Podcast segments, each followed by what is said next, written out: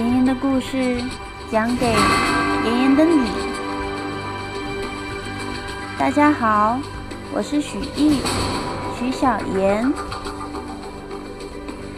今天给大家带来的故事是《帕丁顿熊》。错误的号码。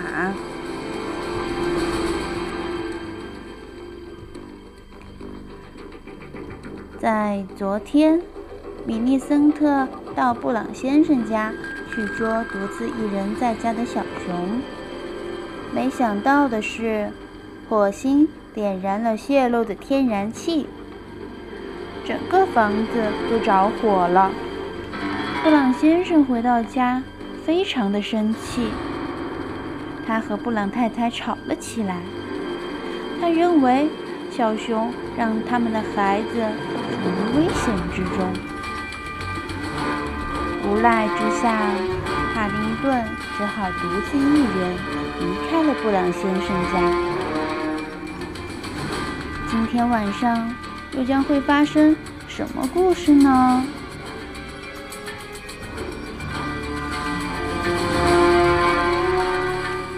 第八章：错误的号码。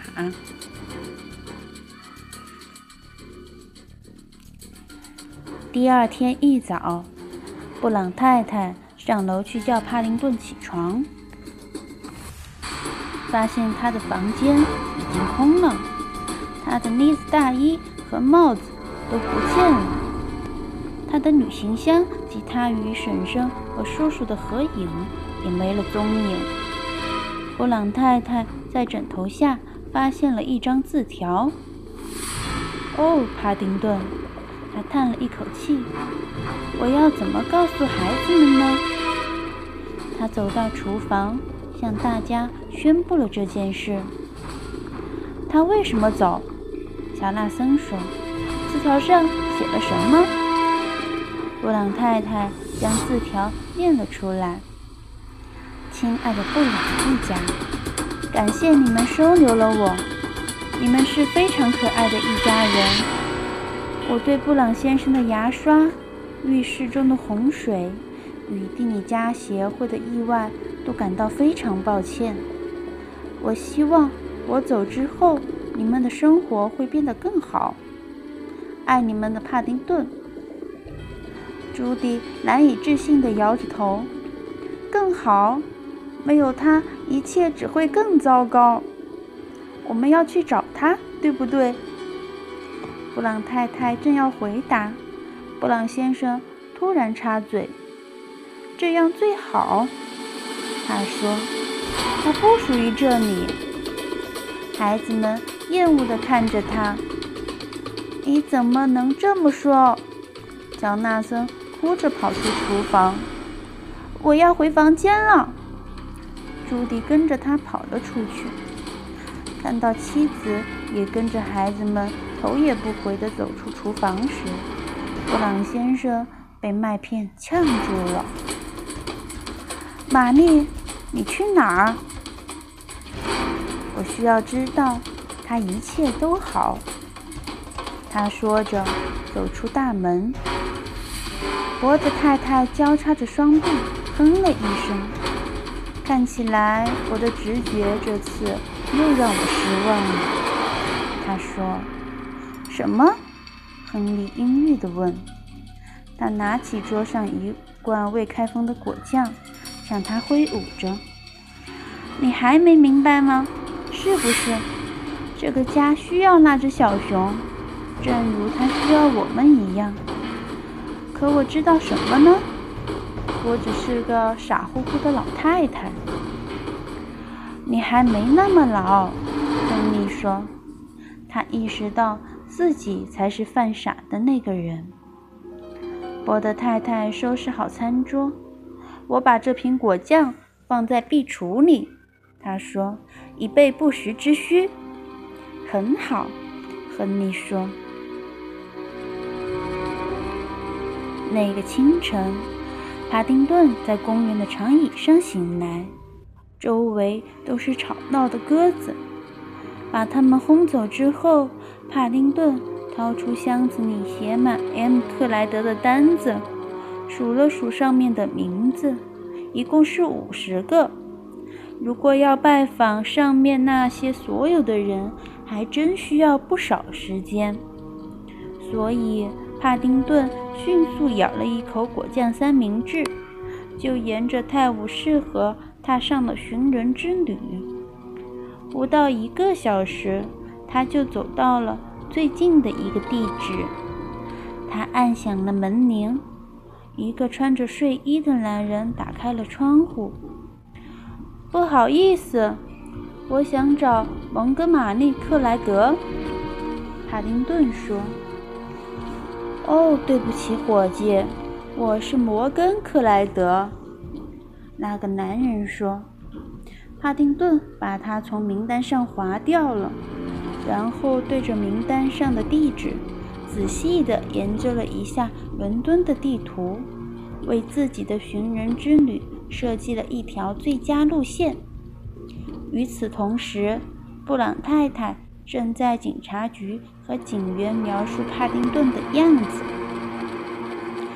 他大概一米高，他说，他头戴一顶红色的帽子。身穿一件蓝色的呢子大衣，它是一只熊。警察耸了耸肩，其他就没什么了。我们会尽力去寻找它，但伦敦很大。警察敷衍道：“恐怕没人比帕丁顿更清楚伦敦到底有多大了。”为了寻找探险家，他已经步履蹒跚地走了好几公里了。他的腿都走疼了，但他不会放弃。大本钟又指向十一点了，格鲁伯先生肯定又在享用小火车送来的茶点。帕丁顿已经走得饥肠辘辘，现在的他愿意。为一个小面包做任何事。到那天晚上为止，帕丁顿才划掉了三分之一的名字。所以，当他按照地址按响下一个门铃时，他真的希望这就是他要找的探险家。请问，是蒙哥马利·克莱德吗？他问。门开了。门上拴着一条短短的铁链，一位矮小的老太太站在门后。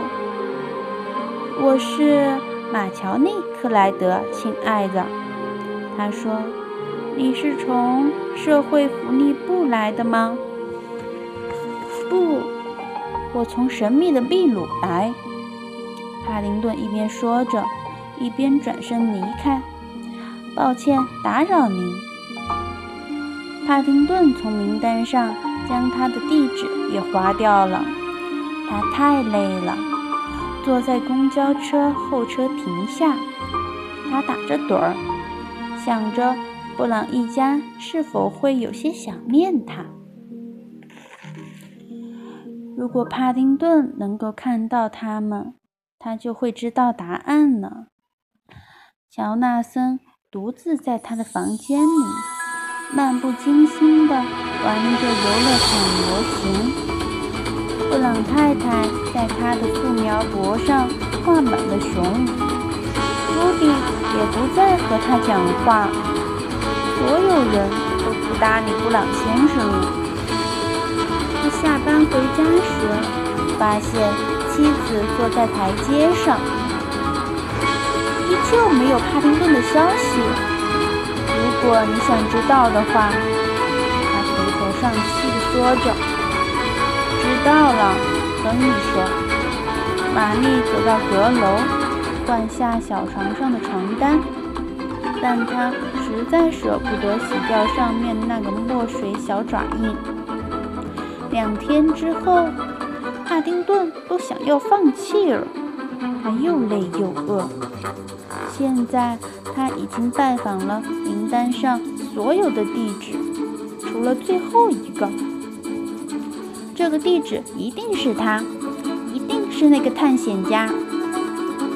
帕丁顿冒着淅淅沥沥的小雨，走在昏暗的街上，向三十六号公寓走去。帕丁顿花了一点功夫，才发现他在一间电视商店的楼上。他打了个寒战，按响了门铃。哪位？一个粗哑的声音喊道。帕丁顿对着门喊：“你好，我想找一下蒙哥马利克莱德。”嗯，没听说过这个人。帕丁顿的胡子耷拉了下来。哦，但是你肯定听说过吧？拜托你，我快走！那个男人喊。帕丁顿走下楼梯，他划掉了名单上的最后一个 M 克莱德，然后将纸揉成一团。一阵风将纸团吹走了。他沮丧地站在路边。帕丁顿又冷又饿，他甚至在想：收容父母双亡的年轻孩子的机构是不是会有一张空床位？一辆车驶过，溅了他一身的水。帕丁顿眨着眨着眼睛，他突然发现，在对面干洗店楼上还有另一个三十六号公寓。他又跑回电视商店楼上那个公寓的门口，再次看了眼那个同志的门牌号，那个三十六的六。其实是松动后掉下来的。原来他误敲了三十九号的门。帕丁顿飞快地跑下楼梯，奔向真正的三十六号公寓。他的心砰砰地跳着，按响了门铃。“你好。”一个女人说。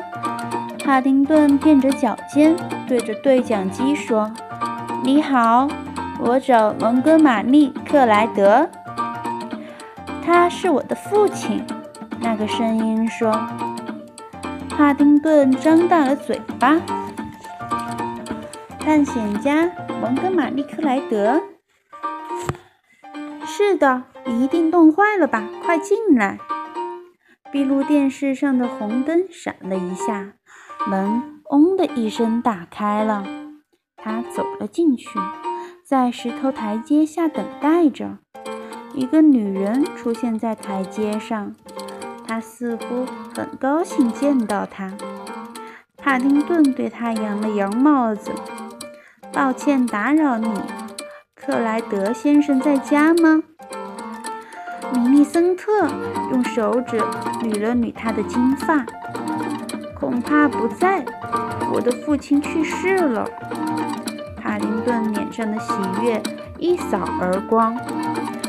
哦，天哪！你找他什么事呢？米利森特问。他曾告诉我的婶婶，如果我们到伦敦来，他会非常欢迎的。帕丁顿说。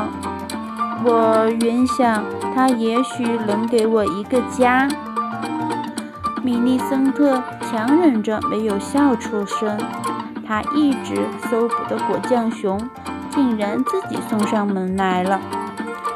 哦，不过我也可以给你一个家。他甜甜地说着。